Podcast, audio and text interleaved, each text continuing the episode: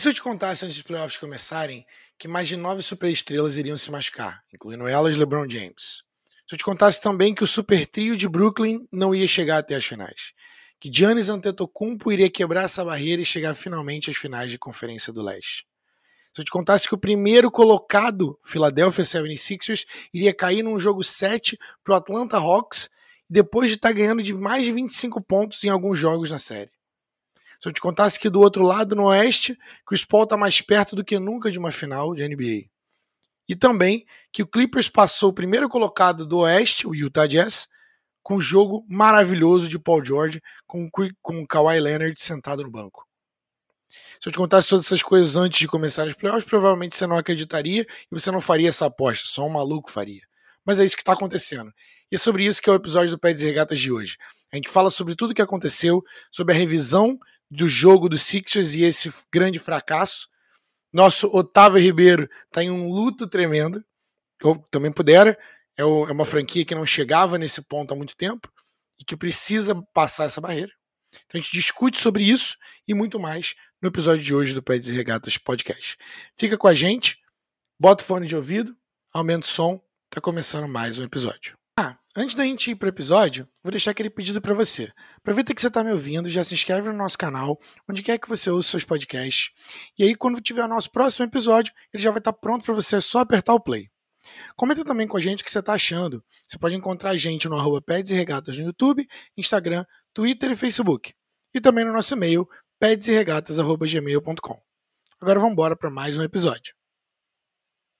Iguodala to Curry, back to Iguodala, up for the layup. James. LeBron James with the rejection. Wow.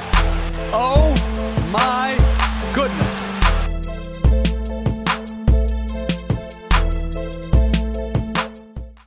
Salve, salve! Seja muito bem-vindo a mais um episódio do Peds e Regatas Podcast.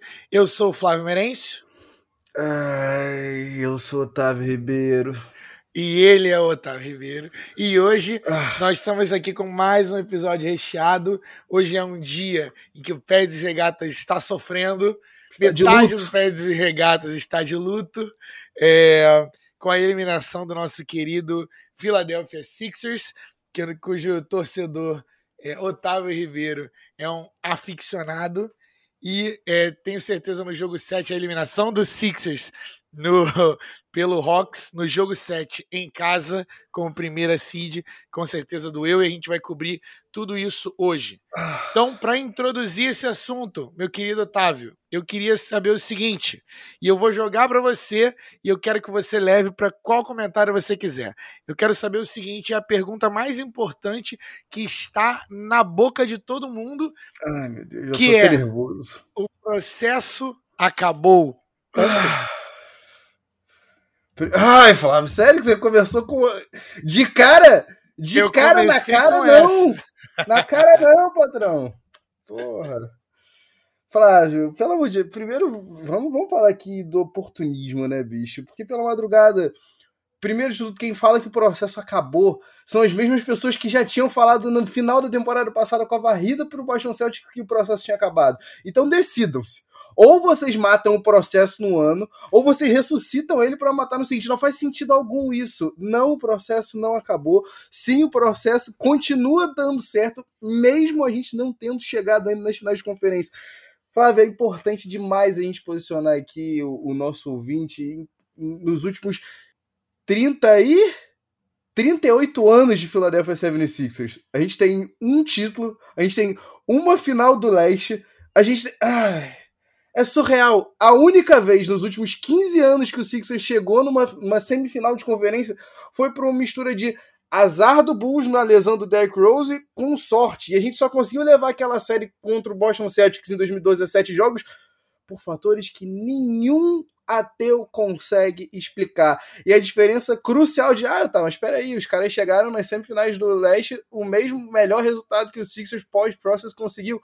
Olha a diferença da, das circunstâncias, Fábio. Olha a diferença das circunstâncias de uma franquia que não tem absolutamente nada, uma franquia que não consegue free algum. Uma franquia que teve o melhor free nos últimos 10 anos no quê? No Elton Brand? No nosso general manager? Cara, ai, é, é inacreditável chegar em 2021 tendo que ver esse tipo de, de, de discussão. É inacreditável. Primeiro, não, o processo não durou 10 anos. Vamos, vamos esclarecer isso aqui. Não, uhum. o Sixers não perdeu por seis anos seguidos. Não, não foi isso. Na verdade, se você for levar ao pé da letra, sim, o Sixers está perdendo aí desde 2006. A gente está ali no marasmo, a gente está ali na campanha dos 50%, mas derrota mesmo. Ai, meu Deus do céu, Process M. Rink destruindo a franquia, mudando os rumos do basquete. Não, não foram seis anos. 2013, em maio, o cara chega. 2016, abril de 2016, o cara sai. 2013, 2014, 2015 já são os primeiros anos tenebrosos. 2016 já tem Joel Embiid. Já tem o primeiro sopro de esperança. 2017 já temos playoffs. Tá, mas espera aí, para contextualizar o, o, nosso querido ouvinte aqui sobre o que é o processo que o, que o hum. Tavinho acabou de, de definir, é, foi a Vou, vou colocar dessa forma. O processo uhum. é o projeto de Sam Hinkie, tá? Para que intencionalmente o Sixers fosse ruim por algumas temporadas, para que pudesse maximizar o número de picks que a franquia iria ter em sua condição. Maximizando o número de picks, selecionava a maior probabilidade de selecionar as próximas futuras estrelas da liga, uhum. e a esperança é que se é, conseguissem jogadores de nível de superestrela e de que pudessem ser é, é, de que pudessem ser competitivos. Após, de, é, digamos, né, isso é importante dizer, após muitos anos sem campeonato e após muitos anos sem times competitivos ou medíocres, né, que eu, eu pega aqui, bota ali, bota um band-aid aqui, traz um veterano é, que Orlando já tava, Vamos dar é, tipo, Tipo, 10 anos de Orlando Magic, a gente tinha isso dentro do Sixers, é, é, desde a da saída do Iverson ali e tal. Mas, então, isso é o processo. Só que do ponto de vista objetivo, se você achar que o. Na minha visão, se você achar que, é o, que o processo ele só termina com o campeonato, só termina com o anel, cara, então, pô, todo ano, pelo menos, a maioria dos times vão ficar né, chupando o dedo. Só tem um, só tem um anel Exato. que você ganha por ano. Sacou? Então, 29 assim, franquias vão chorar. O objetivo não era ser campeão. Obviamente, o objetivo final é ser campeão. Mas o objetivo era montar um time e atrair o talento, se colocar em posição para atrair talento do, do, nível de Joel Embiid e do nível de Ben Simmons. Sim, estamos, estamos chateados com Ben Simmons no dia de hoje, estamos. Mas, mas nesse sentido, de forma objetiva, o processo foi feito, e na minha visão, há argumento para dizer até que não, não há necessidade mais de se chamar de processo. Porque senão ele vai durar 25 anos até o time ganhar alguma coisa, precisa ganhar o título da NBA para terminar o processo. Entendeu? Então, assim, ou o processo, você coloca o processo nas costas do Embiid e chama ele de processo, porque ele gosta de ser chamado de processo, ou então o, porque, teórico, por, por que, eu usei a palavra projeto? Porque um projeto ele tem início, meio e fim. Se o objetivo era conseguir jogadores do nível de Embiid, o cara tá aí. O cara é MVP candidate. Então, né, eu queria deixar isso, mas queria contextualizar um pouco do que era o, o, o process pro, pro nosso ouvinte, principalmente o nosso ouvinte um pouco mais novo. Agora vamos, vamos para para a parte da estratégia, né? Então agora falando do Sixers de agora, a gente tem, eu quero eu quero explorar o jogo um pouco antes da gente falar de futuro, tá, Tavinho? Então vamos falar do jogo. Eu quero saber da série e sobre o jogo de ontem especificamente, é, o que que você viu e o que que mais chamou a atenção? Qual foram os pontos que mais chamaram a atenção? Ai, Flávio, atenção, gatilho agora a seguir para os torcedores do Sixers. Ah, o que mais me chama atenção, Flávio, é o fato do time não ter uma offense. E, e, isso me chama mais atenção, até mais mesmo do que Ben Simmons. Não, não tem como. O, o, o, passe, a jogada hoje conhecida nos botecos da Philadelphia como o passe, o momento de maior covardia do basquete nos últimos o quê? Quantos, quantos anos a gente não viu uma jogada tão covarde assim?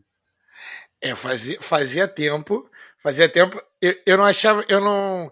É, eu não sei se eu, se eu diria que é a jogada mais covarde da história, mas ali ele entregou que ele tava com medo. E ah. fazia tempo que eu não via esse tipo de medo assim aberto para todo mundo. Ali, ali dava para suspeitar que o, que o Hawks ia ganhar, cara. O, O mas, pior é que ali, Flávio, eu acho que assim, é, eu acho que é só a materialização final, sabe? Tipo, porque o jogo inteiro você tá vendo, você tá vendo que ele não tá nem. Ele, o, o medo é tão, era tão grande que eu senti o cheiro da Tijuca, Rio de Janeiro, sabe? Então, assim. ai, cara, é, é, surreal ver um cara de 2 metros e 10, 240 libras que não consegue bater para dentro. Um cara que tem um jogo de transição bom e ainda na transição ele tá preferindo só distribuir a bola, deixar a bola com alguém. E cara, Flávio, ai.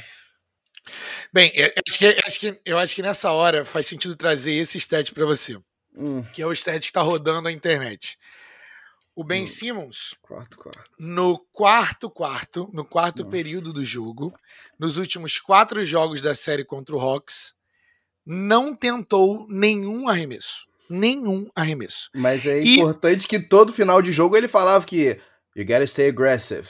I know this. É isso, você tem que continuar sendo agressivo e tudo mais. Na série contra o Hawks, tá? Ele tentou três arremessos nos quartos quartos, nos quatro períodos. 100% então, de eficiência. Isso é total, é 100% de eficiência, Cara. mas é total omissão na hora que a, o sapato aperta. Então, esse tipo de cara que tem um contrato máximo é importante dizer também, e que em algum momento ele foi. Havia uma dúvida sobre de quem era o time, apesar de para os fãs da Filadélfia isso já ter ficado claro quando o Embiid começou a jogar bem. Cara, é, esse é o tipo de coisa que não pode passar em branco. O Ben Simmons, desse jeito, ele não pode ser pago o que ele, o que ele ganha, e dois, ele não pode ser nem segundo melhor jogador em um time que, que quer que tem aspiração para as finais. Ele não pode Entendeu? ser um armador. Deus, não! Não adianta mais. Não adianta. Não adianta. Parem com isso. Parem com esse delírio coletivo.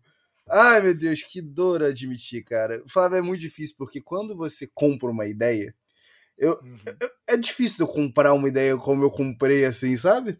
É, a ideia do, do, do, do, Sixers, a ideia do, das duas estrelas do Sixers coexistirem de uma maneira harmônica, né? Vamos dizer assim. Mas é inacreditável, Flávio. É inacreditável ver. O que me chama a atenção também é do momento 1, um, desde o jogo 6, que o time realmente sentiu. O time realmente sentiu o momento. O time realmente. É, é inacreditável pensar que o Tyrese Maxey salvou o Sixers no jogo 6 porque ele só jogou sem medo. E ele não jogou sem medo porque ele é extremamente, meu Deus, valoroso, extremamente meu, um jogo inacreditável por parte do Tyrese Maxey. Ele só jogou lose. Só isso, só isso. Ele Solta, jogou como um né? calouro.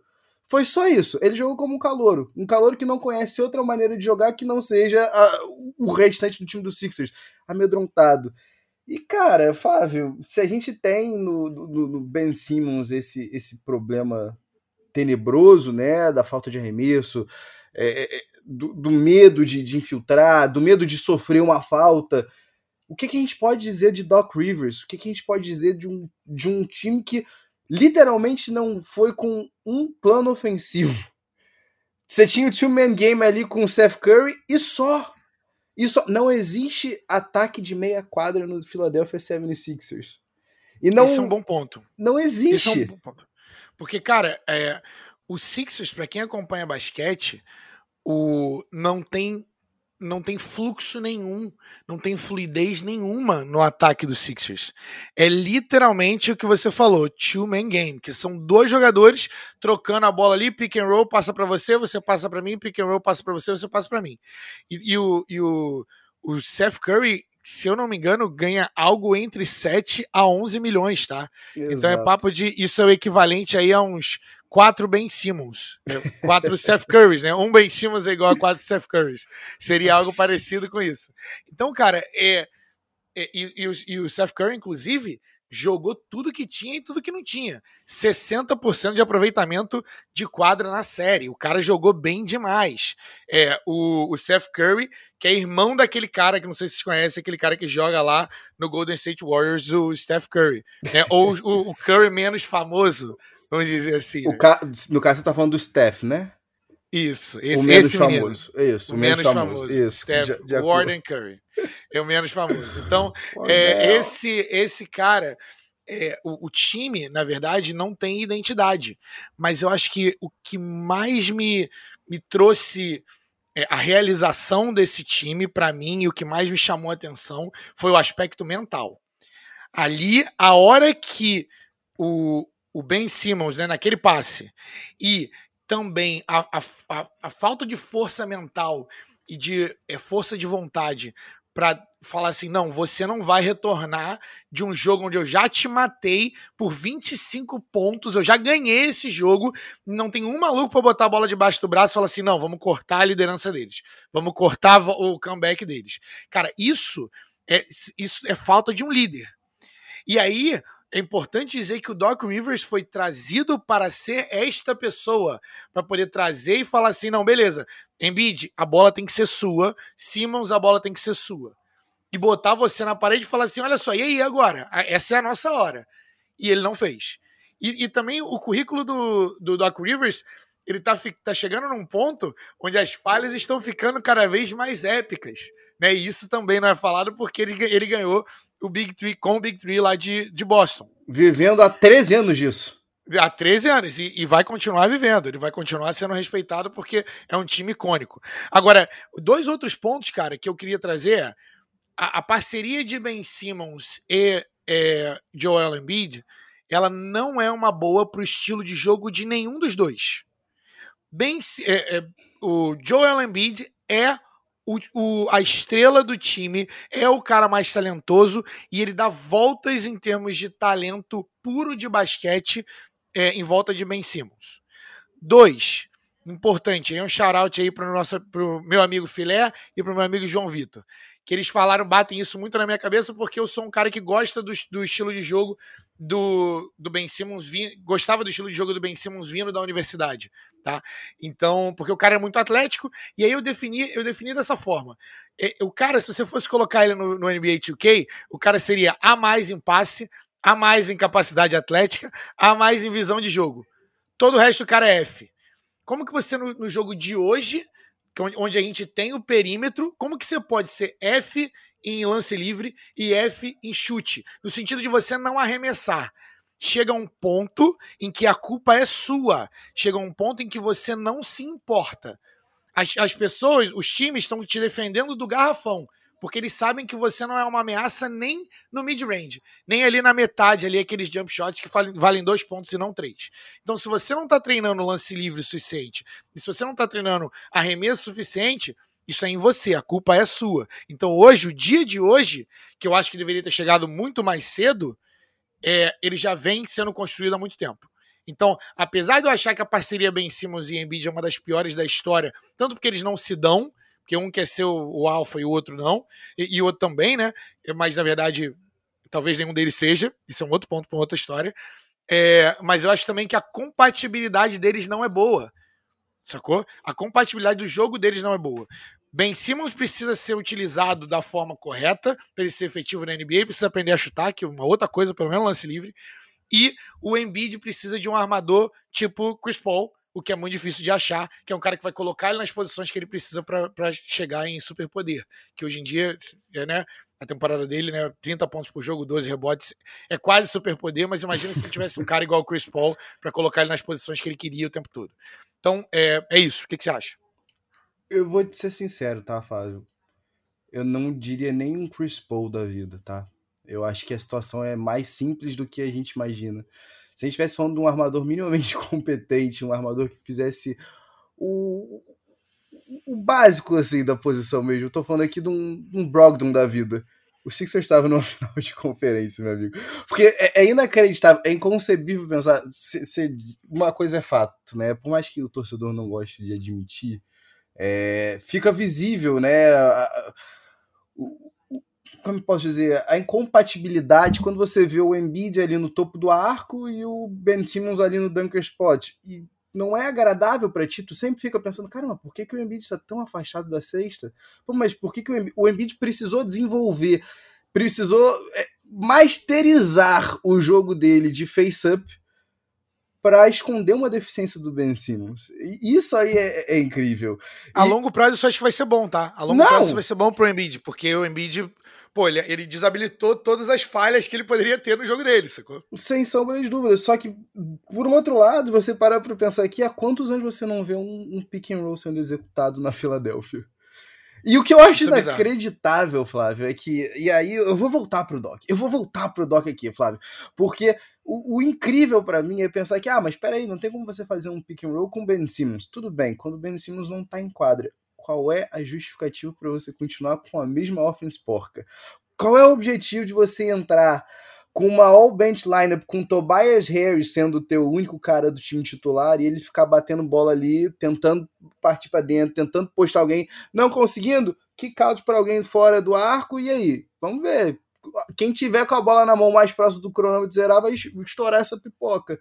Ah, Flávio, Cara, do, do, ponto de vista de, do ponto de, vista de é, supporting cast, né, falando da galera que são os reservas ali, a galera que tá no time para compor o elenco, cara, o Sixers, para mim, cara, se não for o primeiro time da liga, é o segundo, mas para mim é o primeiro.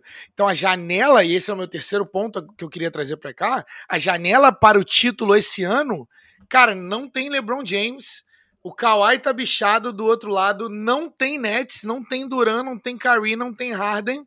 Você só tem que passar pelo Giannis e do outro lado é Chris Paul, Paul George e meio Kawhi.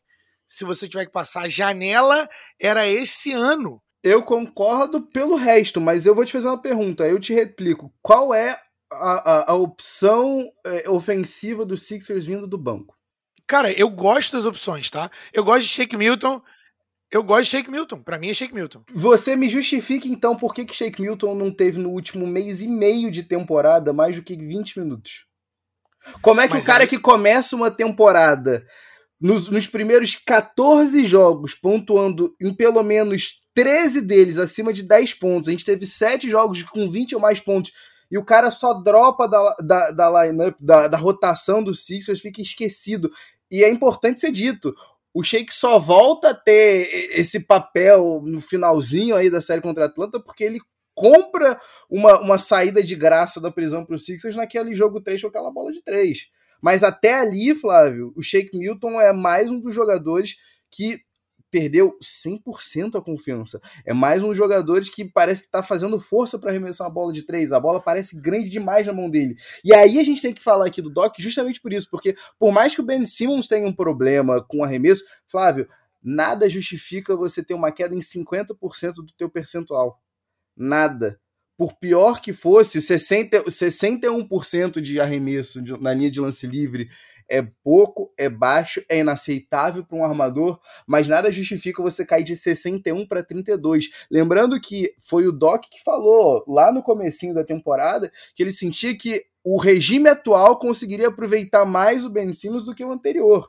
E é o mesmo Doc que fala, depois joga o, o, o regime anterior do Brett Brown né, embaixo da, do, do, do, ônibus, quando chega e fala: Não, mas espera aí, esse time, ano passado, foi eliminado na primeira rodada dos playoffs sendo varrido. Não vamos, não vamos ser negativos. Isso é um comentário de uma pessoa que está querendo só manter o emprego dele. Porque a real é, o cara está desconsiderando que do elenco que ele tem hoje, do starting five dele, quatro jogadores não estavam.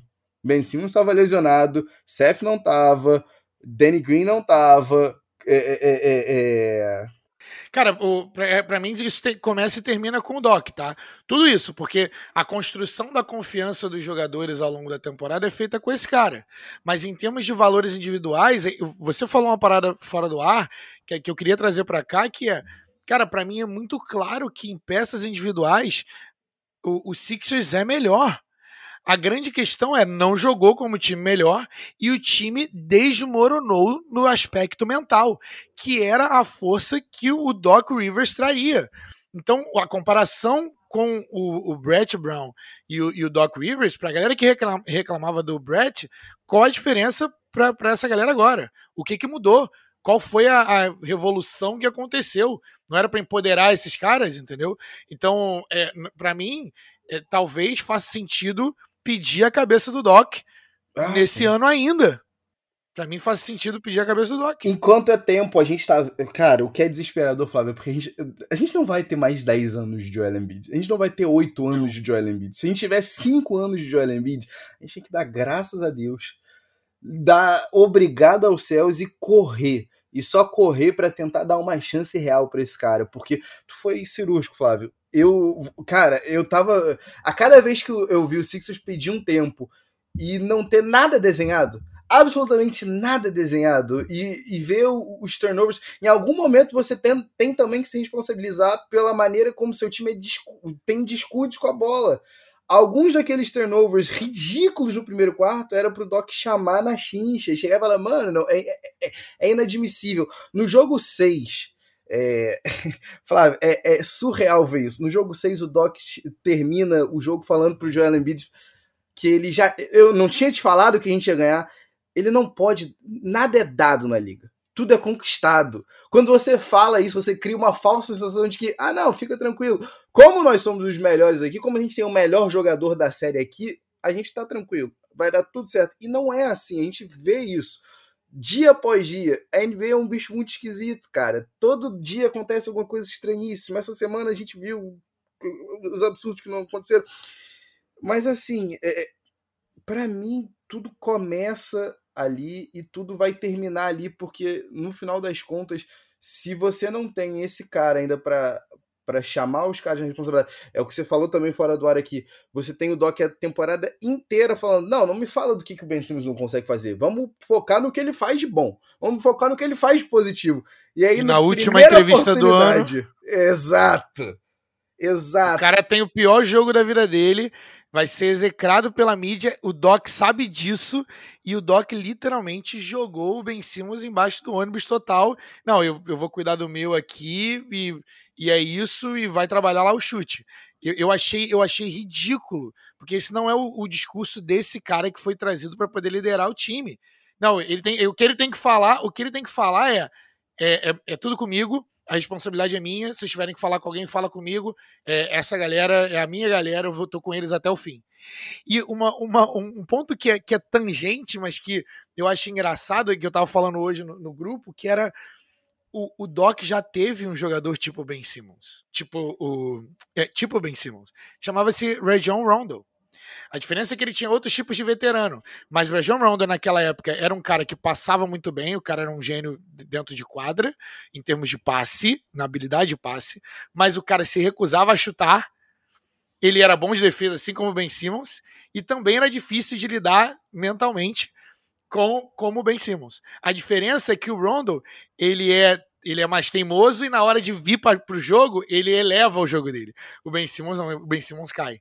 Mas eu, eu me lembro, cara, como se fosse hoje. Os times se afastavam da linha de três para poder cara, arremessa aí, ousavam o, o Rajon Rondo a, a, chutar. Então, há formas de se ganhar um campeonato, de se ganhar uma série com essa galera. E dava para ganhar. Os Sixers ontem, inclusive no jogo de ontem, poderiam ter matado o jogo e não mataram. Então esse foi um tema da série. Esse foi um tema da, constante na série. O Sixers era o melhor time, jogava, não respeitava o Atlanta, e a Atlanta voltava com as bolas de três, e aí quando você fica quente com as bolas de três, você acaba sendo passado rapidinho. Então, em alguns momentos, eu não acreditei que o Sixers não iria ganhar essa série, porque estava muito claro. Agora, é, se me permite, meu querido, quero saber o seguinte: vamos falar de futuro agora. Quais são os, as peças de xadrez que você, como general manager, moveria para que a gente possa dar continuidade ao trabalho na Filadélfia? Ah. Eu tenho algumas ideias. Quer soltar? Quer já soltar as suas aí enquanto eu sofro eu, mais um pouquinho? Eu quero saber o seguinte: é, eu, para mim, Ben Simmons precisa sair da, da franquia, hum. tá? é, sendo Doc Rivers ou não, a Filadélfia nunca vai deixar de esquecer esse lance da enterrada, que é um lance que para mim é só um sintoma, tá, de algo bem maior. Mas pode falar. Não, e, e inclusive aproveitando o lance em si, né, o, o passe, é, para todo mundo que falar, ah, mas peraí, o Embiid também tá calling Ben, ben Simmons out. Mano, pera, para pra pensar aqui comigo. Você tá jogando com um menisco fudido. Você tá pulando em todas as bolas, você está arremessando até o que você não deveria arremessar. Você vê um camarada passar dois pontos livres, livres, livres assim, pela possibilidade de arremessar dois lances livres com o Matisse Taibo. É mais que justificável, velho. E, e eu acho que pro, o, o, Jojo tá mais tempo ali. O Jojo tá sofrendo aquilo ali há mais tempo. É, é, é, é esperado. É realmente esperado. Não tem essa de, ah, ele é, o, ele é teammate. Não, amigo. Uma hora, uma hora, se ninguém chama a tua atenção, se ninguém puxa a tua orelha, alguém tem que puxar. Mas para mim tu tá certo, cara. Aquele ali é o, é, é o jogada final do Ben Simmons ali, para mim, era certeza que ele não volta para um, um próximo ano, independente de quem seja o técnico. Vai ser o pôster, né? Vai ser o pôster do, do Ben Simmons pela carre da carreira do Ben Simmons. Tomara que isso motive ele a, a melhorar e não leve ele a uma espiral mental é, pior, né? Outra. né? Como, como, é, como Markel Fultz. Mas é, ali, para mim, é um sintoma de algo muito mais grave. Porque é o que você falou, uma hora, pô, pinga, pinga, pinga, uma hora o balde transborda. Do ponto de vista daquela relação de Ben Simmons com o Joel Embiid, eu acho que é, a Philadelphia errou em não ter mexido antes. Porque não é segredo para ninguém não é segredo mais para ninguém que está na franquia de que os dois não se bicam, de que os dois não, não têm uma boa relação, vamos dizer assim, para não falar, para esfregar no mesmo, porque já teve muita água que correu por baixo dessa ponte aí. Mas não é mais rumor, isso acontece. E se você é o, o Joel Embiid e você vê o, o cara, né, você é o cara, e você vê o, o Ben Simmons é, num jogo onde eu precisava de você você era para ser o meu, meu Robin aqui, apesar de você também se achar Batman. É, e você não, não veio, você não tinha garrafa para vender, como eu costumo falar.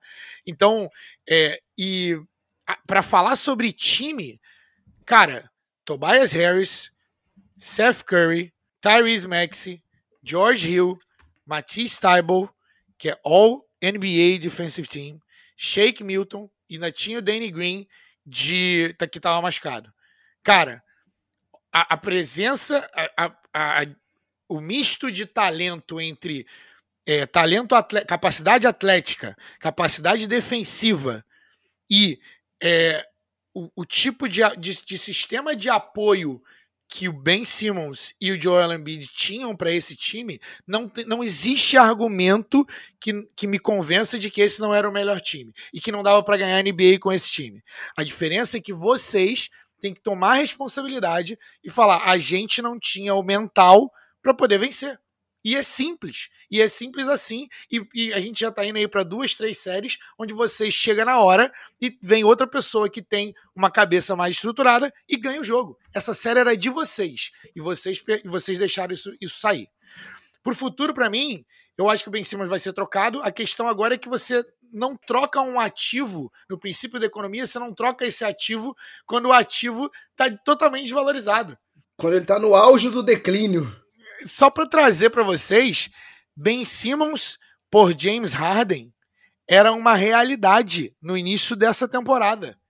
Ben Simmons mais coisas pelo James Harden? Sim. A discussão não, não rolou, não andou para frente por causa disso. Será que o Daryl Morey não faria essa, essa troca hoje? Pelo, pelo James Harden, apesar de eu não saber o fit eu, e eu ter algumas, as minhas gestões com o James Harden. Mas talvez um CJ McCollum, talvez, porque eu acho que você vai ter que trazer um, um cara que é B, né, um cara que é o número 2. Você não consegue trazer o um número 1 um pelo Ben Simmons. E eu acho melhor você trocar correndo. Porque se você não trocar agora, você perde o timing e é capaz de você ficar com um albatroz aí, um cara desvalorizado, e talvez que entre num declínio mental aí. A gente não sabe como é que o Ben Simmons vai ficar. Mas eu, eu ainda acho que há salvação para a carreira de Ben Simmons. É, acho só que ele precisa ir para um time que saiba utilizá-lo. E Doc Rivers, que é, era, é considerado né, um dos grandes técnicos aí da, da minha era, pelo menos, é, não soube utilizar o Ben Simmons. E, e como disse que, que iria fazer o ano todo. É. Cara, eu geralmente não sou a pessoa do, do apertar o panic button. Você sabe. Uhum. É, eu sou também partidário da, da tese que você não troca um ativo quando ele está no declínio do valor. Uhum. Mas, para mim, a gente já perdeu essa janela outras vezes. Eu, eu prefiro acreditar que Fertita não quis trocar com o Sixers. O Fertira queria pedir tudo e mais um pouco, queria Tybal, queria Max, queria Pix, queria Deus e o mundo, porque uma coisa é fato, a gente também não pode também deixar isso passar. Como é que, por um lado, ah, ele, o Lakers não quer incluir o Taylor, o Taylor Horton Tucker, mas o Sixers tá, tem que estar tá disposto a incluir o Tybal, o Max, as Picks. E a própria troca, pelo que foi, pelo que recebeu, não foi lá aqueles retornos grandes, né, do, do, do, Rockets. Então, assim, eu tenho meus questionamentos aí, o que, que aconteceu de fato ali, mas nunca mais isso vai acontecer. Esse aí, eu, e aí eu vou ser muito sincero contigo, Flávio. Eu vejo alguns, alguns amigos falando em, ah não, pô, olha o que, que tá acontecendo em Portland. O, o Dame tá, o Dame tá puto. E aí eu fico, vocês não podem estar tá falando sério. Vocês não podem estar falando sério. Se, e, e eu, eu, não sei se você chegou a ouvir o último cast do, do, do Bill Simmons com, com o Ryan Russillo, Flávio, mas eles estavam comentando se, se, em algum momento o Blazers oferecer o, o, o, o, CJ e o Robert Covington de volta, o Sixers tem que dar graças a Deus, tem que falar, não, eu pago Uber, eu pago Uber. O, Paga o avião. Deixa que eu freto, deixa que eu freto o avião, tá ligado? Então, assim, é, a situação vai ficar bem, bem calamitosa para quem esperava, ah, não, em algum momento tem como a gente oferecer o Simmons mais algum asset, mais algum asset pelo Bradley Beal, ou talvez até uma troca um Isso não vai acontecer. Bradley Beal ain't walking that door, sabe? A real é essa, sabe? Real. Damian Lillard ain't walking that door. Nenhuma, nenhum cara top 20 da NBA vai entrar por aquela porta numa troca pelo Ben Simmons. Isso é o mais esperador. Mas eu ainda acho que, assim, Ben Simmons ainda é flipável, ainda é trocável. Sim. O, o grande problema para mim sempre foi, sempre será. Você sabe, a nossa terceira opção. A nossa terceira opção, que ganhou o sexto maior contrato da história da NBA quando assinou o, o, o, o, o, Supermax, o Supermax, não, né? O Max na época. É, para mim o problema tá ali, tá em Tobias Harris. Ninguém vai querer pagar 40 milhões numa temporada pelo Tobias Harris. A verdade é essa, a tristeza é essa. A gente tá falando aqui, a gente né, deu o share pro Simmons, a gente deu o share pro Doc, mas a gente precisa também dar o share pro Tobias Harris com uns 21 uma atuação de 21 pontos mais vazia da história com 22 arremessos. Siga para mim. É, eu só queria dizer que pelo menos Tobias Harris veio para jogar. Isso. My! My eu, eu não concordo com você com isso. O cara teve não open concordo. look atrás de open look. O cara errou bandeja atrás de bandeja. O bracinho tava mais curto do que o do Jorge de Sá em propaganda do Sport TV. Mas, é, mas é, há uma diferença para mim gigante entre você errar o chute ou escolher não arremessar. Isso para mim é, é, ser é pior, cara. É encolher, sacou? Flávio, independente, você ganha 30, 35 milhões para você Esse é um acertar. E aí é aquilo. Tava, é um bom ponto. Inclusive, mandar aqui um shout-out aqui, já que a gente tá nos shout aqui também, mandar um shout-out para Thiago Vital, nosso ouvinte, que tá falando, ah, mas não tem como esperar o cara ser um Kevin Durant. Eu não quero que o, o, o Tobias Harris meta um turnaround three-point shot com 3 segundos para terminar o jogo. Eu não quero. Eu quero só que ele acerte um stand-still jump shot que não tem ninguém perto dele onde ele tá com pelo menos cinco pés de distância de qualquer pessoa da quadra. Eu quero que ele acerte uma bandeja. Eu quero que ele consiga completar uma transição. Eu quero que ele consiga acertar uma bola literalmente embaixo da cesta. É só isso. É só isso que eu quero. A, a relação, na relação de custo-benefício, você vai ganhar sempre, porque o cara ganha perto da, da, das pessoas, dos melhores jogadores da liga. Então, isso é verdade. É, ele é overpaid, e, e é verdade, mas para mim o problema maior não está ali. Não! É, Pra mim, ele é parte do problema. E, e, ele vai ser enterrado, tá? Flávio, eu quero saber de você qual franquia que troca por Tobias Harris. Lembrando que Orlando Magic já teve passou. Milwaukee Bucks pré-Yannis teve passou. Detroit Pistons teve passou. Ou seja, os bobos do mercado já tiveram com Tobias Harris na mão. Quando eu, quando eu falo. Há quantos anos eu não falo pra Tiava? Eu ia rir tanto quando o Knicks desse o máximo no Tobias. Nem o Knicks deu o máximo no Tobias. Nem o Knicks foi burro o suficiente para fazer uma troca por ele. Então, assim, as franquias bobas no mercado já tiveram Tobias Harris nas mãos e já passaram adiante, meu amigo. Quem, é, quem hoje faz uma troca? Eu concordo contigo. O problema maior tá sem dúvida no Ben Simmons não querer evoluir. Eu fico vendo. Eh, eu sou meio. Eu sou meio. Eu sou meio. Como posso dizer? Você é um torcedor fanático, é isso? Eu sou, é um não, fã? eu sou um pouco, um pouco, um pouco masoquista porque eu fiquei revendo depois do jogo é, e antes também, antes e depois do jogo 7, eu fiquei revendo Ben Simmons na primeira Summer League. Eu fiquei vendo Ben Simmons arremessando mid-range shots nas primeiras Summer League. Antes dele quebrar o pé. E eu não consigo nem dizer para você, em meio à era da desinformação, em meio à era da fake news, se aqueles vídeos são reais, cara. Eu tenho quase certeza que são, porque eu me lembro de ver ao vivo, mas eu não quero eu não, eu não consigo, eu não consigo imaginar um mundo onde aquilo realmente aconteceu de verdade. Mas o problema é, ainda assim, com todos esses efeitos, o contrato máximo dele ainda é trocável. O Tobias nem isso. O Tobias nem isso. Eu também, eu também. Cara, eu acho que não tem contrato que não é trocável na NBA, tá? Eu acredito nisso assim, piamente, é. não existe. Eu cheguei a achar que o do que o do que o Paul seria, mas que o Paul no auge dos seus 36 anos não foi, cara nenhum contrato é, é introcável na NBA. Então, assim, todo contrato é. É melhor falar dessa forma.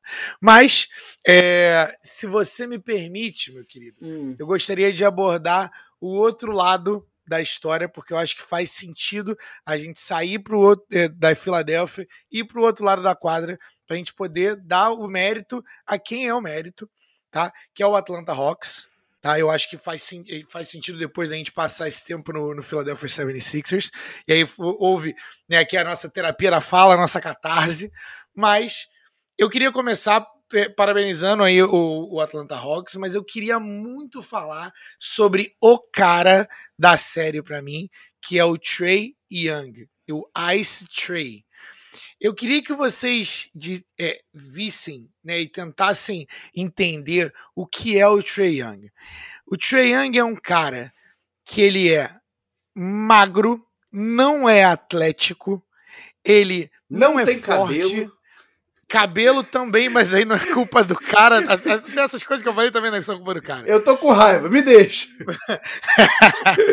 mas ele, todo mundo, desde pequeno, todo mundo disse que ele não merecia estar na mesma quadra que pessoas mais altas, que pessoas mais fortes, que pessoas mais rápidas. Todo mundo, todo técnico disse isso para ele. E, e aí o cara. É, é, verdade. e aí ele, ele, ele se acostumou. O pai dele, o pai dele também é, é ex-atleta, né? É, ele se acostumou a criar uma mentalidade de ele contra o mundo que muitos atletas acabam desenvolvendo, mas só os, os mais fortes conseguem manter isso no nível de NBA, porque geralmente a galera, quando chega na NBA, assina o primeiro contrato e dá uma relaxada. O Trae Young, não, cara. O Trae Young, ele é o, o Mamba Mentality, a mentalidade mamba do Kobe personificada. Porque o cara não tem. Ele não, não tem porquê por A mais B, ele está dentro daquela quadra e ele é o cara que. Ele, ele falou: beleza, se você eu não consigo bater para cima de você sem que você me, me bloqueie, eu vou chutar quase do meio da quadra. E aí eu vou ficar muito bom fazendo isso. E aí eu vou chutar uma porcentagem que você não consegue mais me ignorar. E aí, quando você sai da linha dos três para vir me marcar aqui, eu acho os caras. Então eu vou ser muito bom passando, eu vou ser muito bom chutando de longe, eu vou ser muito bom é, achando que eu sou o melhor jogador da quadra e que eu sou e que eu tenho 2,50 metros 50 quando eu tenho a altura de, de qualquer um desses contadores. Que é, a gente, só para trazer o contador de novo aqui, é, é, um abraço para o nosso ouvinte. Um abraço, De qualquer contador aí. É, um, a altura de qualquer contador que é um pouquinho mais alto do que a média. Então, esse cara, e por último, ele achou o macete da arbitragem. Então ele sabe que se ele estiver correndo e você estiver nas costas dele, a hora que ele parar, ele vai parar fingindo que ele vai arremessar, ele vai conseguir uma falta. Então ele é estilo de jogo do James Harden com a mira de um de, sei lá, 80, 90% de Steph Curry, porque é abaixo, Steph Curry é quase Deus. E só que o cara, quase. se você se você olha, é verdade. Quase é o é, Se você olha para o Trey Young, você não diz que ele é um jogador de basquete É o cara que não parece um jogador de basquete. E só que a mentalidade dele era a mentalidade de uma superestrela do, da, da década dos anos 90, dos anos 80, que o cara e, e queria te destruir todo o jogo. E esse cara é uma das paradas mais maneiras e que me deixa mais animado de assistir um tipo de jogo igual ao do Trae Young. Seus comentários sobre Hawks. Cara, tu... que, que, que belo trabalho aí elogiando o Trae Young, me deixando bem à vontade para para poder só falar mal. Mentira, tô brincando. Isso, isso aí é. Cara, ai meu Deus do céu. Eu, eu, eu tô 100% acabei de levar um, um, pé na bunda, ele nem é tão bonito assim. Famoso full pistola. O que que ele tem que eu não tenho?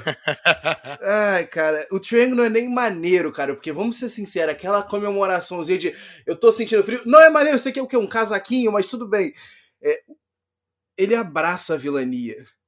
Ele abraça a vilania de uma maneira muito badass, muito uma, de um modo que um cara que não tem nem 1,95m não deveria ser tão, tão folgado daquele jeito, né, cara? É, e, e, é importante se dizer que, para além da bola de três, é, é, o floater do Trae Young é, é money. É muito money. É muito grana fácil fácil. Só um pequeno parênteses, eu acho que também nesses playoffs aí, com a eliminação do Jazz da maneira que foi, né, com o breakdown que teve o time do Queen Snyder, com o quão exposto foi o Sixers, né, com aquela drop defense, já deu pra gente falar que drop defense, né, tem, tem seus, suas limitações. A quantidade de vezes que o Trank sorria chegando ali, bem no dente ali do, do, do, do, do, do garrafão, e ele que tinha... é onde ele gosta de arremessar. Que é onde ele gosta. E aí o Joel dropava porque tava com medo que tinha o Clint Capella ali com uma ameaça da, da, da ponte aérea. Do né, do lobby. E o Trent tava ali, tudo bem. Se você ficar aqui no Clint Capella, melhor para mim. Mais dois pontinhos lisos para mim. Que atuação é, é, resiliente. Sempre a gente voltando aqui na, na palavrazinha comum, mas é, não tem outra palavra. Esse time do Hawks ele tá se recusando a perder desde que o Nate McMillan entrou. Né? É, é inacreditável. É inacreditável a gente ver que o Hawks saiu na mesma, tempo, na mesma temporada. É na mesma temporada que eles começaram 14 20, na mesma temporada que teve aquela matéria do The Athletic expondo a disfuncionalidade que era o elenco sob o comando de Lloyd Pierce, né? E aí a gente tem, a gente tem matéria do John Collins chamando o Trae Young na xixa, falando que não, não, cara, tem treta dele sendo exposta na Fox, de que os caras estão de saco cheio da maneira que o Trae Young é, é, é controlador e ainda assim regroup, os caras se reuniram sobre a tutela do Nate McMillan e ok, a gente vai jogar assim junto, porque no final das contas o trabalho que foi feito ali pelo Schlenk né, na, na off-season foi maravilhoso. Esse time do, do, do, do, do, do Hawks é, tem uma diferença grande aí pro, pro time do Sixers que você falou. Do banco especial, tem jogadores que conseguem fazer os seus próprios arremessos. Conseguem criar os seus próprios arremessos sem a necessidade de você ter uma super jogada estruturada. Quantas vezes a gente não viu nessa série o Hawks explorando justamente, por mais que o Seth Curry estivesse bem ofensivamente, quantas vezes a gente não vê ele sendo explorado na defesa? Quantas vezes a gente não viu o Galinari sendo deixado em isolation? Então, assim, é, isso tudo salvou ainda a atuação do Trae Young, que não foi nem um pouco boa no último jogo. Nem um pouco não. boa. Porém, Opa. na hora que mais importava, quando eles. É aquilo. É, os melhores jogadores da NBA, eu acho que a gente vai concordar aqui, Flavinho. Eles sentem o cheiro de sangue. Eles sabem a hora que tem que ir pra, pra kill. Ele, ele, ele, você falou Tubarão, do. né? Exato. Tu falou do Kobe, cara. Tu, tu, eu, eu não sei nem se tu já tinha dado uma olhada nisso. É a primeira atuação num jogo 7, desde o Kobe Bryant, quando arremessou 4 para 22 que você tem um time que o astro arremessa assim e consegue passar. E aquela bola do Trey Young, do meio da quadra, da logo, para calar o Wells Fargo Center, aquilo ali vai para além do box score. Aquilo ali vai para além do, do, do, percentual, porque aquela bola é o que suga a energia, é o que desmoralizante, chega, né? É o que desmoraliza. É aquela bola e é aquela assistência dele pro John Collins, porque quando o Sixers consegue, aparentemente as coisas vão se ajeitar pro Sixers. O Sixers chega, rouba uma bola, transição defesa-ataque, Tyrese, é, é, Matisse Tybalt enterra o Wells Fargo Center em erupção e não dá nem 15 segundos. A bola é reposta, o Triang já vê ali o John Collins do outro lado, conexão direta, né, outlet pass, e mais uma vez ele suga a vida. Ele tira, né, quando o Hawks mais precisava, eles tinham um closer. E o, o Kevin Herter disse isso, né, na, na, na coletiva. É, inclusive, o Rick Astley aí do Hawks está de parabéns, que atuação fantástica no jogo 7. Tudo que não jogou no jogo 6, jogou no jogo 7. Comprou, inclusive, né? Ficou, foi o responsável pela produção ofensiva do Bogdanovich, que estava machucado e não, não atuou quase é, em nenhum momento, né? É, como é que posso dizer, seguro do que ele estava fazendo em quadra ali no jogo 7. Mas o, o Kevin Herter deixa isso muito claro. Eles estavam bem confiantes. O time do Hawks chegou confiante. Primeiro que, né, a real era, não tinha nada a perder. Chegar ali no jogo 7, na Filadélfia, tendo ganhado já dois jogos na Filadélfia. Então, assim, para eles ali, o, o, se pro Sixers o aro ficou menor, se os caras se retraíram, pro Hawks foi o contrário, pro Trae Young muito menos. É, ali ele sentiu exatamente a necessidade de, ok, eu vou aqui. E, e não foi um bom arremesso. A gente tem que con, con, con, concordar aqui. Não é um bom arremesso, ainda mais numa noite como a que ele tá tendo, mas ele acertou, cara. Ele acertou. Ele acertou. Mas, é, mas, que... ele, mas a vida dele foi feita de coisas que. de arremessos que não são bons. O, o scout dele, eu me lembro do scout dele no draft. É, ele, ele faz arremessos que ninguém faz né? Ele tenta arremessos que ninguém faz, só que ele também acerta numa porcentagem que a maioria não, não acerta. É, e eu, eu queria lembrar uma coisa: Galinari, o time que o, o Nate McMillan compôs foi bom o suficiente para colocar cinco chutadores de bolas de três no final, como a clutch lineup, com aquela galera ali no final. E o Galinari, a altura do Galinari, estava jogando, estava marcando o Embiid que foi o, o, o Galinari estava jogando de centro, estava jogando de cinco.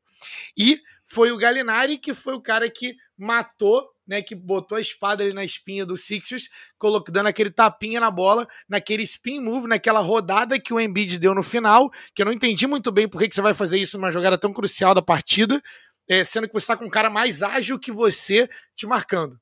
Né? O, o Joel Embiid tem um arsenal melhor do que esse. Então achei que foi meio no piloto automático ali. Deixa eu te perguntar, Flávio. Você falou em Steph Curry, mas eu, eu queria saber de você. Pra ti não lembra, não, um pouco o Steve Nash?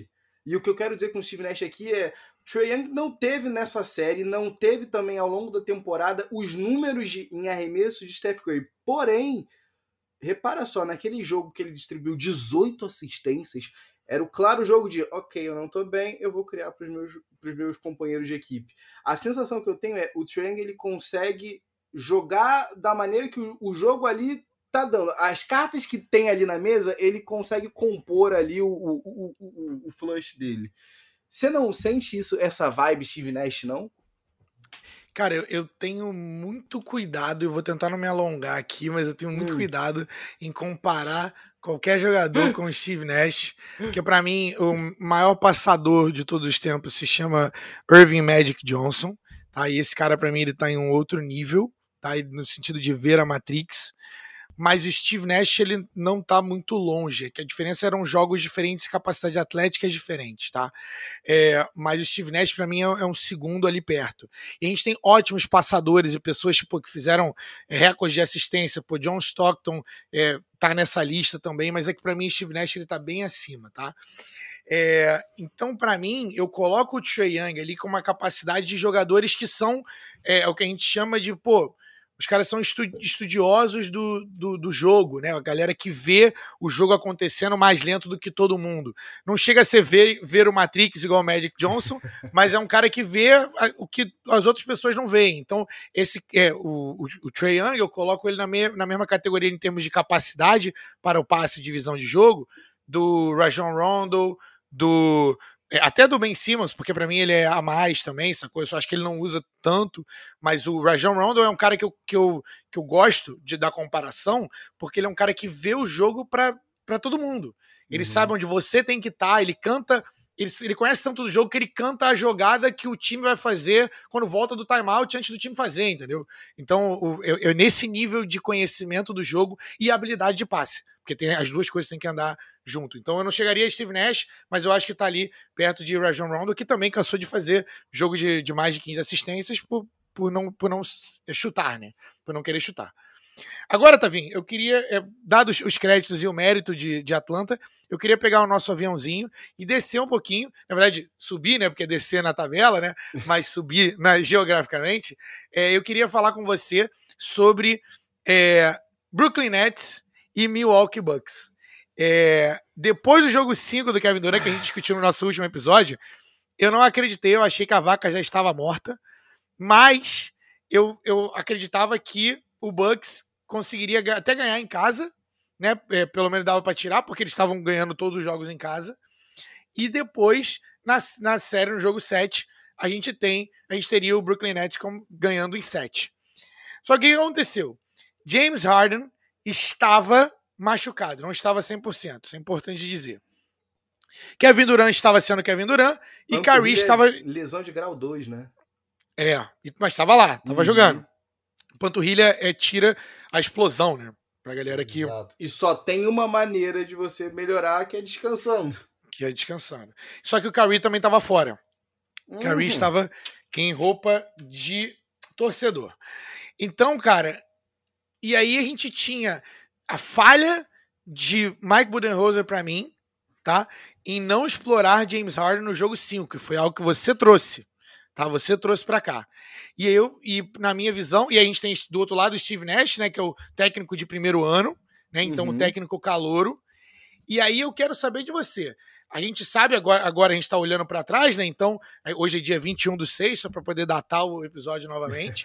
é, a gente, o Milwaukee ganhou o jogo 6, em um jogo muito maneiro, um jogo muito bom, mas o jogo 7 foi melhor ainda, no sentido de, de ser emocionante, a gente teve uma bola do Duran salvando o Brooklyn Nets e levando pro, pro overtime. E no overtime, o Brooklyn Nets parece que cansou. E talvez Steve Nash tenha sido superado por Mike Budenholzer. Né, e talvez Mike Budenholzer tenha explorado Steve Nash nessa série. Queria saber os seus pensamentos sobre essa série que levou o Bucks a uma final de conferência leste. Finalmente, Giannis conseguiu passar essa barreira. Até o Yannis! Até o Budenholzer! Sério! Ah, Flavio, eu guardo até hoje no meu celular um print de 2016 do. Eu nem, nem sei se são. Acho que é o, são os antigos donos do Bucks falando se lá na Filadélfia os caras gostam de acreditar no processo. Aqui em Milwaukee, we trust the results. O cenário tava aí eu tava pronto para o embate Process versus Results. Ai, Sixers, eu te odeio! Eu te odeio muito! Mas sobre a então, série. Então você, tá, então você tá me dizendo que você não é um cara que guarda rancor, é isso? Não, imagina. Você... imagina. Nada, né? Frente de 2016. Né? Imagina, são só cinco anos. São só cinco anos, mas eu, eu ainda vou usar esse print. Eu levo fé que eu ainda vou usar esse print. É... é esperança. Cara, eu não sei, tá? Não sei te dizer se, se foi o Rose explorando é, é, é, algo do, do, do, do Nets. Eu acho que a questão toda foi o Nets eventualmente padeceu as lesões, cara. Não tinha como, não tinha condição. É, hoje em dia tá mais que provado, né? Que uma andorinha só não faz verão. O Kevin Durant fez o jogo da vida no jogo 6, não, no jogo 5. 5. Teve o jogo da vida no jogo 7 e ainda assim foi insuficiente. Só um, duas coisas aqui para passar aqui, não deixar desapercebido. É, o Chris Middleton salvou né, a, a, carreira do Brook Lopes. A real é essa. Porque o Brook Sim. Lopes teve um momento J.R. Smith, né? Novamente, uhum. esqueceu ali o relógio, né? E uhum. estourou ali uma posse de uma maneira bizarra, bizonha demais. Grotesca. Grotesca. É, Chris Middleton, ou como eu gosto de chamá-lo, o verdadeiro alfa do time do Milwaukee Bucks. O verdade... E, inclusive, um disclaimer a ser feito aqui: que nunca mais bote, nunca mais cometam o crime de botar Chris Middleton na mesma frase de Tobias Harris. Nunca mais! Nunca mais! Porque no dia que Tobias Harris meter aquela bolinha ali no finalzinho, no, no, na prorrogação, meu amigo, pode, pode me vacinar com o que for. Pode me vacinar com o que for. Me dê, me dê três vacinas no mesmo dia. Porque eu não vou estar tá acreditando nisso. Eu não vou estar tá acreditando nisso. Mas voltando aqui sobre, sobre o jogo em si, Flavinho, é... tem outra coisa aqui que, que é importante. Eu ainda acho que, por mais que o Nets tenha parecido as lesões, por mais. Ainda ficou assim, ó. Assim, porque a gente tá gravando, mas tô fazendo um uhum. sinalzinho de tão próximo. Então ficou a, aquela a um pisão do Kevin Durant naquela, naquela bola de três que ele achou que ele, tá, que ele tinha a bola de três e acabou né, encostando e na tinha linha. Tinha acabado né? a série, né? Ali teria acabado, acabado a série. série. E eu acho, Flávio, que eu penso pelo menos isso. Não só o Nets chegou mal na prorrogação, como o próprio Bucks. Eu acho que os dois times já estavam ali no auge do cansaço. E eu continuo achando que o Yannis, né, não o Yannis não marcar o, o, o Kevin Durant na hora mais, mais é, é, é, importante, você mesmo mandou é, no, no, nosso grupo um, um, uma relação né, do, do percentual do, de arremesso do Kevin Durant com mínimo de 50 tentativas, né? 50, uhum. 50 bolas arremessadas perante cada defensor. Inclusive, voltando até uns nomes bem bizarros, né? Se a gente for dizer aqui uhum. de passagem alguns anos para trás. E o Yannis Antetokounmpo é quem tem o melhor resultado. Resumindo, o cara abaixo de 40%. Então, assim, até o final, até a hora que o PJ Tucker foi ejetado com a sexta falta, o Yannis não estava no, no, no, no, Kevin Durant. Então, para mim, isso aí é uma amostra que o coach Budenholzer continuou fazendo as coisas de coach Budenholzer. A real é aqu aquela bola, o Durant arremessa por cima ali do, do, do, do, do, do Drew Holiday. E ali, na hora que ele arma pro, pro arremesso, quando a bola tá ali saindo da mão dele, eu ainda pensei, hum, sei não, hein? Já era isso daí. Então, assim, para mim, esse time do Bucks sobreviveu. O, o, grande mérito é não ter, não ter deixado a peteca cair em momento algum no jogo 7. A real para mim foi essa, de, de ter conseguido continuado ali. Se o Sixers entrou com medo, o Bucks também entrou com medo. Mas o Bucks entrou pelo menos pensando: ah, ok, o que, que eu posso executar aqui? E eu vou fazer o que eu, o que eu consigo. O Sixers nem conseguia executar um plano, um plano de jogo, né? Mas que jogão, cara. É, é bom demais ver jogos assim na NBA.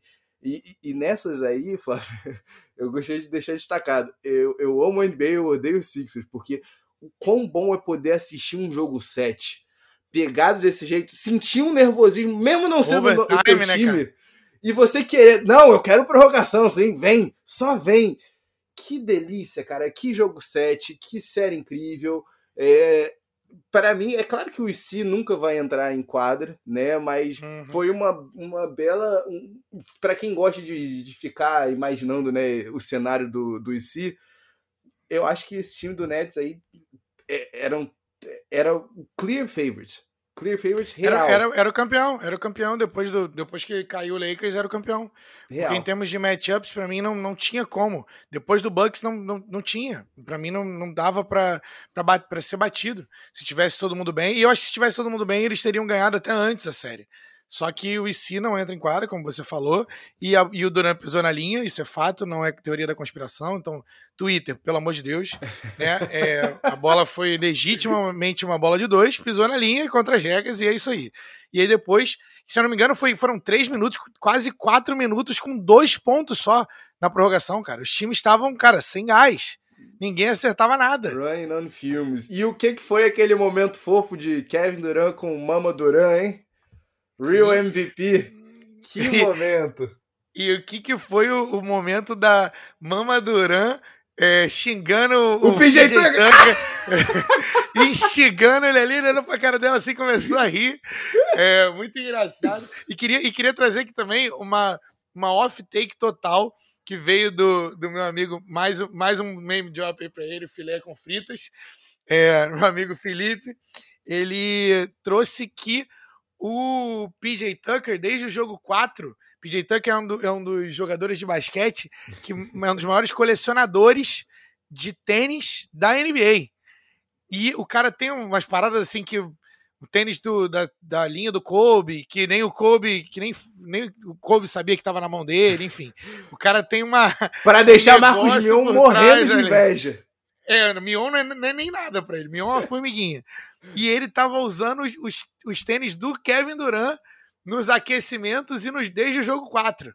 Então ele estava jogando mental games, ali, jogos mentais com Kevin Durant, que sabemos que é um jogador que é propenso a jogos mentais. Então imagina PJ Tucker, que é um cara que fala em quadra, com Kevin Durant marcando o cara ali quase que o jogo todo, porque o Gianni se recusa, ou o Budenholzer, é, se recusa a colocar esse matchup. Imagina o PJ Tucker o tempo todo, cara, eu vou ganhar de você, vou te marcar, você não vai fazer essa sexta, eu vou ganhar de você e eu tô calçando seus tênis ainda. O que, que você acha disso? O que, que você acha disso? Então, tem esse, tem esse jogo dentro do jogo ali no, na nossa take do Duran. E o Duran, mais uma vez, vai para casa mais cedo, junto com o Kyrie e com o Harden. De repente, o Harden leva a sério e, e para de ir nos strip clubs no meio da temporada oh, e oh, não hate. pede para ser trocado de novo. Oh, de repente, ele, ele chega em forma para a temporada. E aí, de repente, não se machuca, talvez. Não sei. É, apesar de, de saber que nove All-Stars se machucaram, isso é bem, isso é bem complicado, mas acho que foi, isso foi culpa da NBA. É, por último, vamos pegar o aviãozinho de novo é, e vamos para a gente ir para nossa outra série lá do outro lado. Lá a gente já teve o Clippers passando do Utah Jazz. Então, da, da outra vez que a gente se falou no nosso último episódio, a gente já estava no jogo 6 lá. É, Paul George é, é preciso dar o crédito. Paul George veio para jogar e está substituindo o, o Kawhi. É, e, e, o Mike Conley até chegou a voltar no último jogo, mas não conseguiu superar o, é, o, o, Clippers. E, mas eu queria falar do Suns e Clippers, porque a gente tem ali, como a gente já havia falado, o Chris Paul que está fora por Covid. Mas, cara, o primeiro jogo de Clippers, de Suns e Clippers, 1 a 0 pro Clip, pro Suns, perdão, 1 a 0 pro Suns. E que jogo de Devin Booker, que jogo de Devin Booker e, e aí é, trazendo mais um ouvinte nosso, o querido Lucas Iderite, é, vulgo gaúcho, falou uma parada que me fez pensar hoje. Talvez ele ainda não chegou no teto de desenvolvimento dele. O que é ridículo de se pensar que talvez Devin Booker ainda tenha algo para desenvolver ali dentro. E como a história de comeback player que pós-temporada de Cameron Payne. Falando de pessoas que jogam sem medo e que energizam o time inteiro, Cameron Payne foi draftado pelo Oklahoma City Thunder, tá? Ele foi reserva do Russell Westbrook, Parceiro ele era famoso. Ele era parceirinho da dança, ele era famoso por fazer essas dancinhas que os jovens fazem no TikTok hoje em dia. Me senti com 92 anos falando essa frase. é, mas ele já fazia isso dentro da quadra, dentro da NBA. E, e mais nada. Ele não era conhecido como mais nada. O cara foi pra, pra D-League, né? Antes era D-League, depois D-League. O cara saiu da, da NBA completamente e agora voltou. Teve a chance dele como reserva de Chris Paul. E agora, começando o jogo, o cara me dá uma atuação dessa. O Cameron Payne, se você não sabe quem ele é, cara, você precisa assistir os jogos do Suns. O cara tá colocando fogo e tá jo jogando literalmente o general da quadra para poder colocar a bola. Uma hora pro, pro Aiton, uma hora, uma hora pro Booker. É, e eu vou deixar para falar de Michael Bridges daqui a pouco, jogador que podia estar tá no Sixers, inclusive. É, mas eu pra queria que, que você falasse que você de. Faz isso, cara? É, é, é shots graça. hoje, no dia de, de hoje, assim, né? Hoje, no dia ainda, de hoje, cara. Hoje, é, eu... ah, bicho, eu vou terminar aqui, eu vou, eu vou, eu vou tomar um, um Prozac, bicho. tomar um Triptopax. É o dia, é o dia da sofrência hoje, né? Ah. Mas assim, eu queria que você, é, que, que você achou da atuação de, do Devin Booker? O que, que você tem a dizer dessa série é, de agora e também para frente? Que atuação completa, Flávio. Que atuação completa. É, primeira coisa é sempre vá com os caras de Kentucky. A real é essa. na, isso, dúvida. na dúvida, vá com ala, ala armadores de Kentucky. Não, não titubeie. Vá, vá seguro e confiante. É, esse time do, do Suns aqui, a, além do, do, do, Devin Booker aqui, eu queria dar um, dar um, um shout-out especial pro Monty Williams, porque que trabalho incrível, cara. Que trabalho fenomenal e também pro Chris Paul, né? Eu não sei se você chegou a ver o, o pregame, eu, eu consegui pegar ao vivaço mesmo o pregame, o primeiro tempo, eu só fui ver o segundo tempo do jogo, né, é, pela, pela manhã de, de hoje. E eu tava rindo muito, os caras falando que o Chris Paul, né, que tá fora porque pegou Covid, vacinou, mas tá com Covid, ficou de fora aí do, do primeiro jogo, não se sabe quando que volta aí pra série, mas o Chris Paul tava o tempo inteiro no celular dos caras.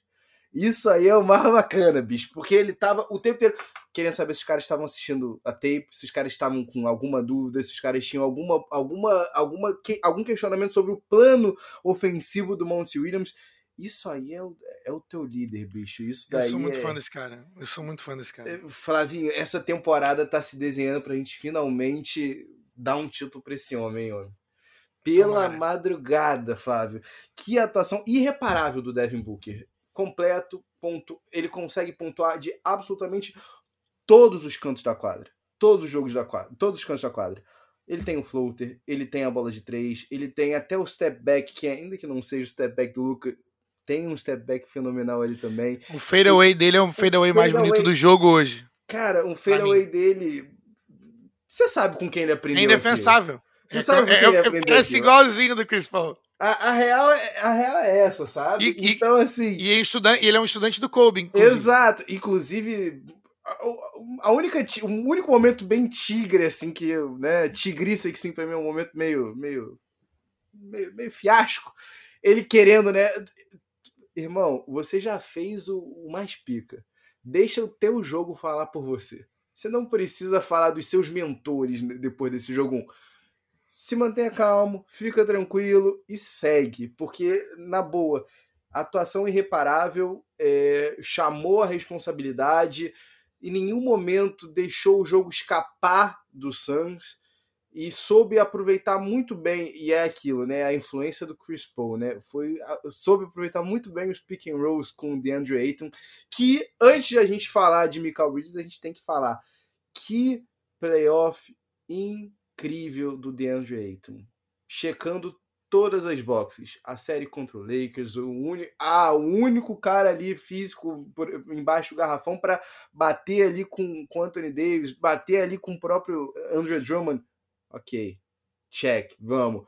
Para explorar as, as, as, as deficiências defensivas do Nikola Jokic, check.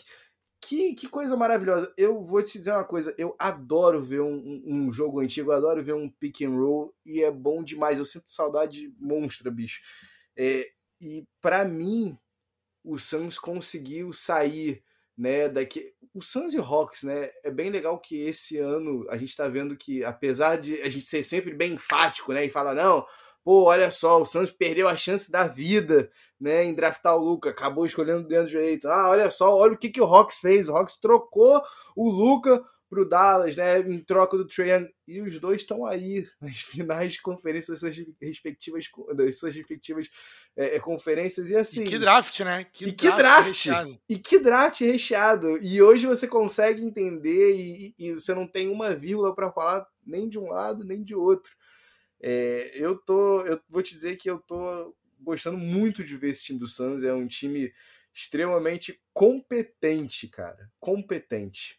Isso sem contar. Bem, bem, treinado, competente. Todo mundo sabe o seu o seu papel. valor ali, o seu papel ali dentro de quadra.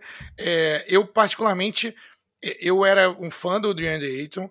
Para galera que não se lembra, enfim, é, não, o Luca Doncic não era uma escolha óbvia naquele draft a escolha mais pronta, ao meu ver, em termos de talento né, e de traços de uma superestrela, ainda era DeAndre Ayton, mas não era unanimidade, tá? É, mas era o, o, que a, o que o consenso dos caras ali tinha dentro, do, dentro da época do Suns, né? E, fez sentido o pique na época. Tanto que não foi tão criticado, tá? O uhum. pique do DeAndre Ayton. Ao meu ver, o DeAndre Ayton já poderia estar mais desenvolvido pelo, pelo talento que eu vi dele no college, tá? Só que para esse time, talvez ele não precise ser o DeAndre Ayton que precisa é, arremessar, fazer bolas de quadra, né, estender o, o range dele. Talvez ele precise. Talvez não. É fato que ele está sendo efetivo. O cara tá chutando 80% de quadra, é, tá fazendo as bolinhas dele, tá defendendo o melhor pivô do, do, time, tá tomando as porradas, pega o rebote, dá a bola na mão do Chris Paul, dá a bola na mão do Devin Booker, espera o teu momento chegar. Dá a bola na mão do, do Cameron Payne. Então, assim, é, ele tá sabendo jogar o jogo dele, mas eu acho que o, o Suns ele tem vários jogadores assim, e isso é muito maneiro.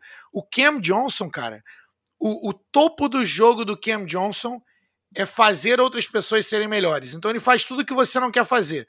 Ele arremessa a, a bola é, a 43%, 40%, 43%. Ele pega o rebote, o cara é alto o suficiente para marcar o, os alas pivôs. E ele joga de 3 ou, ou com 4, ou na posição 4. Ele é um cara que vai defender bem, vai fazer tudo que o técnico pede. Só que a diferença é que o, o Cam Johnson é o pior dos caras que ele tem ali. Porque eles têm o Jay Crowder, que faz tudo isso. Eles têm o Michael Bridges que faz tudo isso. O Michael Bridges, para mim, cara, o Michael Bridges, eu acho que as pessoas não entendem o valor e a beleza do jogo que esse cara tem. Ele também, sim, ele também é um jogador que chuta uma alta porcentagem de bolas de três e ele mata quando ele precisa matar. Parece, inclusive, que quando o time precisa de uma bola de três, o Michael Bridges aparece sozinho dentro do, do canto da quadra prontinho para matar uma bola de três. Isso não é por acaso. Seu posicionamento, isso é, isso é do cara. Né, de, de poder olhar o jogo e saber como se posicionar. Mas além disso, ele marca o melhor jogador do outro lado e ele sabe o que fazer. Tem uma bola que é, acho que foi a mais marcante para mim, que é ele atraiu, ele estava no canto da quadra pronto com uma bola de três. Dois jogadores vieram em cima dele, ele passou para um Eiton é, sozinho poder enterrar eu falei assim: caraca, esse jogador é um jogador. A, a beleza do jogo desse cara é que ele não tem pontos fracos. Ele faz tudo bem. Não, ele não é uma super estrela, mas, mas tudo bem também. A gente precisa ter espaço para esses caras dentro do jogo. E eu gosto desse cara desde a época do college. E eu falava assim: não é possível que ninguém esteja vendo o que esse cara tá fazendo. E ele é um jogador de 14 pontos por jogo, só que ele vai pegar ali 8, 5 a 8 rebotes, vai ter ali três, quatro assistências, duas steals e talvez um bloqueio, e, e, o teu time vai, vai ganhar, o teu time vai ser melhor, e ninguém sabe por que, que o plus-minus desse cara é gigantesco. Então, assim, que jogador é o Michael Bridges? É um cara que nunca vai ser falado em, em jogo de mídia e tudo mais, porque ele não é super estrela, mas eu adoro ver o cara jogar, sou muito fã.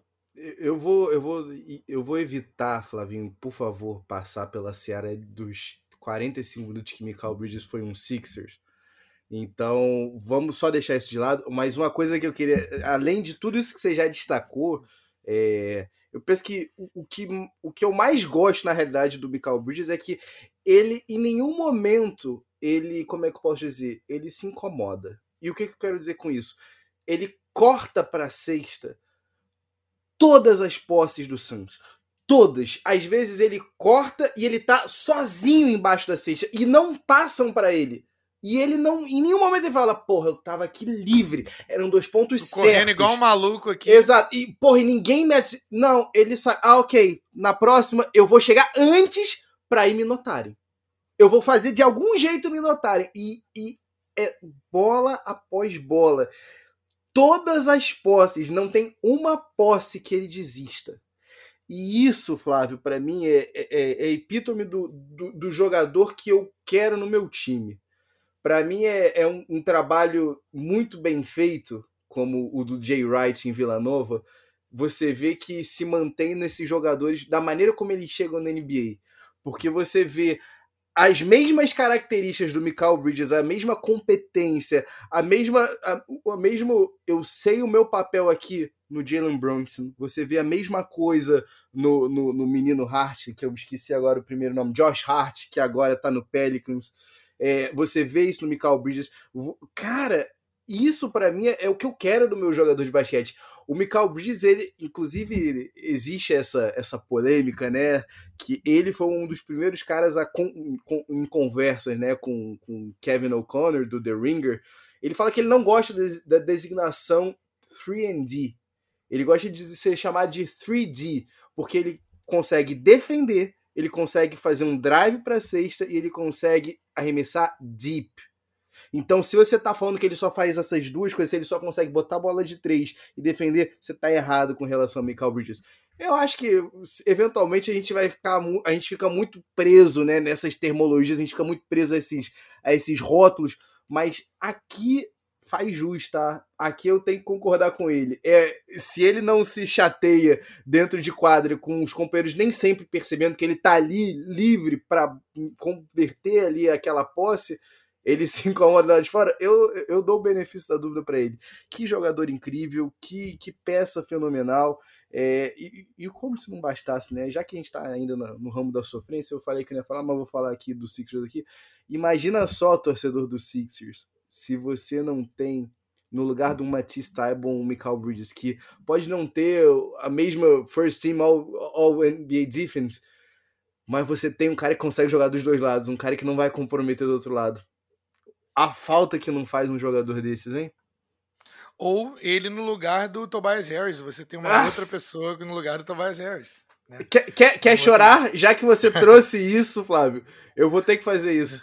Nesse draft, é, 2018, draft 2018, Michael Bridges é draftado pelo Sixers com a décima escolha, tá, dá entrevista ao lado da mãe dele, que trabalhava né, com venda de ingressos na franquia do Philadelphia 76ers. Ele dá uma entrevista e logo em seguida ele é trocado por Zaire Smith e a malfadada escolha do Miami Heat. A malfadada escolha que seria para o draft de 2021. Ah, meu Deus, draft de 2021 vão vir os caras direto do high school. Vai vir um novo LeBron James. O Sixers não pode perder esse asset maravilhoso. Flávio, você sabe o que que liga o, Tobias Harris a Michael Bridges, essa escolha. Porque essa escolha é flipada na troca pelo Tobias Harris. Na troca que vai Landry Shamet e uma escolha de primeira rodada. A escolha de primeira rodada é essa daí. Eu acho que nada mais cabalístico do que isso é, para a gente poder terminar o nosso episódio de hoje. É um episódio de muita sofrência e muito pesar, mas a gente tentou cobrir para vocês todas as, é, as finais, finais né, dos dois lados que estão rolando, tudo que aconteceu desde o nosso último episódio, e a gente vai continuar fazendo isso durante as finais da NBA também, beleza? É, gostaria de agradecer a você no, é, pra, pela sua audiência. É, e, cara, a gente está tá crescendo a cada momento. É, a gente já é uma família, a gente recebe todas as mensagens de vocês de carinho, todos os comentários de vocês, dos nossos posts e tudo mais. Cara, é, sem vocês a gente não consegue nada disso. Caso você ainda não conheça a gente, se você está escutando até aqui agora, é arroba Peds e Regatas em todas as redes sociais que você conhece. Procura a gente também no YouTube, a gente também está por lá. Todos os agregadores de podcast. no feed, né? Vocês estão inscritos, estão inscritos no, feed, no nosso né? feed. Tem que estar. Tá. Se não tá, aperta aí agora para a gente poder ver. E também, se você quiser falar ainda mais com a gente, quiser mandar uma mensagem um pouquinho maior, alguma análise sua, alguma take sua para a gente trazer aqui para o ar, o pedsregatas.gmail.com. Vai ser um prazer conversar com vocês por lá também. E aí, quem sabe você pode, a gente pode ter o um nome cantado aqui no nosso, é, no nosso, um dos nossos episódios, tá bom? É, Tavinho, sua mensagem final? Minha mensagem final é: por pior que o seu dia esteja sendo, pense que você não é Ben Simmons hoje na Filadélfia. Um abraço. É isso, galerinha. Muito obrigado. Fica ligado pro Tio Minute Drill na sequência. Peace.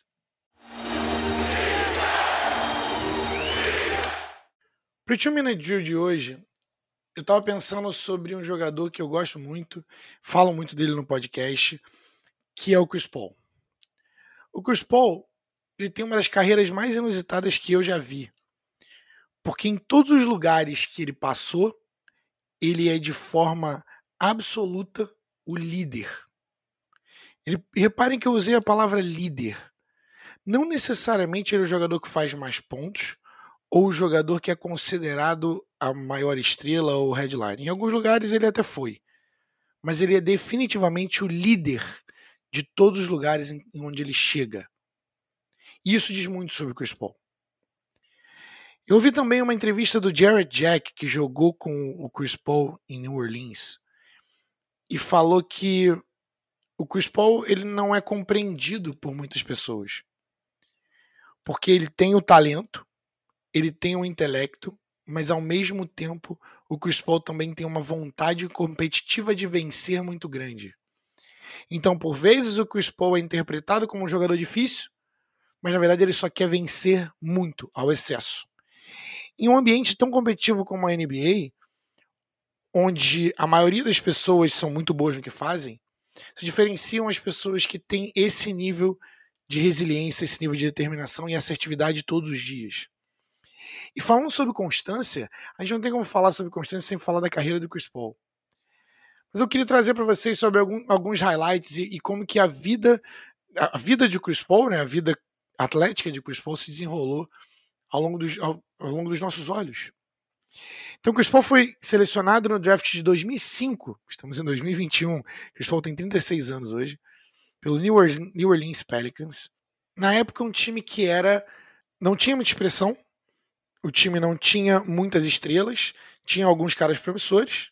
Chris Paul levou o New Orleans Pelicans, transformou o time em um time muito fácil de torcer. Porque era um time que eh, não era o favorito nunca, mas que chegava e chegava forte. Ele, até que ele transformou o time em uma verdadeira força. E aí o Paul se cansou de estar jogando sozinho e de nunca ter colaboração. E aí vieram as lesões, tanto dos seus companheiros como dele. Tava na hora de mudar de ares. Chris Paul tem uma New Orleans e Los Angeles Lakers tem uma trade na mesa. E aí essa trade é bloqueada e a liga tinha o predicamento de, de ser a dona, na época, de New Orleans, do, do, da franquia, devido ao furacão Katrina, então a liga teve que intervir. E Chris Paul para o Lakers, para jogar junto com Kobe Bryant, nunca acontece. Kobe Bryant, inclusive, chegaria a ganhar um título sem Chris Paul, mas provavelmente ganharia outros com ele.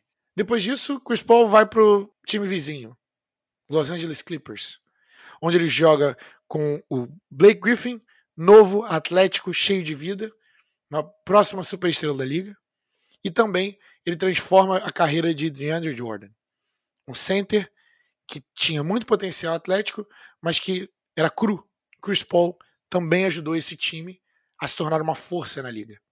E aí, de novo, batia na porta, batia na porta, lesões dele em momentos cruciais como playoffs. Quem, quem esquece é, a, a lesão na mão dele. E também Blake Griffin. Blake Griffin e DeAndre Jordan. Lesões cruciais que ditaram o rumo em momentos diferentes do que, se, do que ficou conhecida como a era de Lob City, a era da ponte aérea, de tantas ponte, pontes aéreas que Chris Paul colocava seus companheiros. E aí depois chegou a hora que Chris Paul merecia uma outra chance, uma mudança de ares. Então, Chris Paul fez uma sign and trade, ou seja, assinou com o time de, de, de Los Angeles para que Los Angeles não, per não o perdesse sem ter nada de volta. Foi para Houston jogar com James Harden. James Harden, na época, já estava construindo uma reputação de que não, não conseguia ganhar nos playoffs. E aí, Chris Paul e James Harden, apesar de não ser um fit tão perfeito, mas foram até as finais de conferência. Chegaram, bateram de frente com o time do Golden State Warriors em toda a sua grandeza. E eles estavam na frente três jogos a dois, quando o Chris Paul se machucou novamente, posterior da coxa, saiu do jogo e o Warriors virou. Aquele ano era o ano do Rockets, aquele ano era o ano do Chris Paul. E aí, Chris Paul é trocado para Oklahoma City pelo Russell Westbrook, porque os salários eram bons, fazia sentido, os salários eram compatíveis, mas não fazia sentido para a carreira do Chris Paul, porque o Oklahoma City estava prestes a entrar em um período de reconstrução. E aí, Chris Paul, ao invés de desistir, transformou esse time mais uma vez em um time de playoff. Esse talvez, esse ano em Oklahoma City, seja o maior testamento para a carreira de Chris Paul e quão bom e quão transformador esse cara é. Mas depois de um ano em Oklahoma City, aplaudido pela galera, em playoffs, ele vai para Phoenix, onde ele encontra Devin Booker, DeAndre Ayton e uma coleção de jogadores que conseguem ele chegar e passar para frente. Então, no playoffs de 2020 e 2021, o que, que eles ganham de presente? Por terem o segundo melhor recorde do Oeste, LeBron James. Eles ganham LeBron James e Anthony Davis, o Lakers voltando de lesão. E aí a série estava bem equilibrada, até que finalmente Chris Paul se machuca primeiro, machuca no ombro, mais uma lesão. Será que Chris, o destino de Chris Paul está fadado a isso? E também, depois, logo após, Anthony Davis se machuca, decretando a série para o Suns, que consegue avançar e depois de uma varrida com Denver, finalmente agora está 1 a 0 contra o Los Angeles Clippers. Eu não consigo mostrar para vocês o quanto estou torcendo para Chris Paul e pela carreira dele, mas no final das contas, esse é o tipo de cara que eu gostaria de ter no meu time e eu torço muito por ele. Finalmente, eu gostaria de saber se você curtiu o episódio de hoje. Se sim, cara, para a gente continuar crescendo, a gente precisa de você. Você interaja lá com as nossas redes sociais, no YouTube, no Instagram, Twitter e Facebook, tudo pelo arroba Peds e Regatas. Então vai lá, curte, comenta, compartilha com seus amigos e também não se esqueça de se inscrever no canal onde quer que você escute seus podcasts. Ah, caso você queira falar ainda mais com a gente, você pode mandar um e-mail pelo pedsregatas.gmail.com. Muito obrigado, galera. Peace!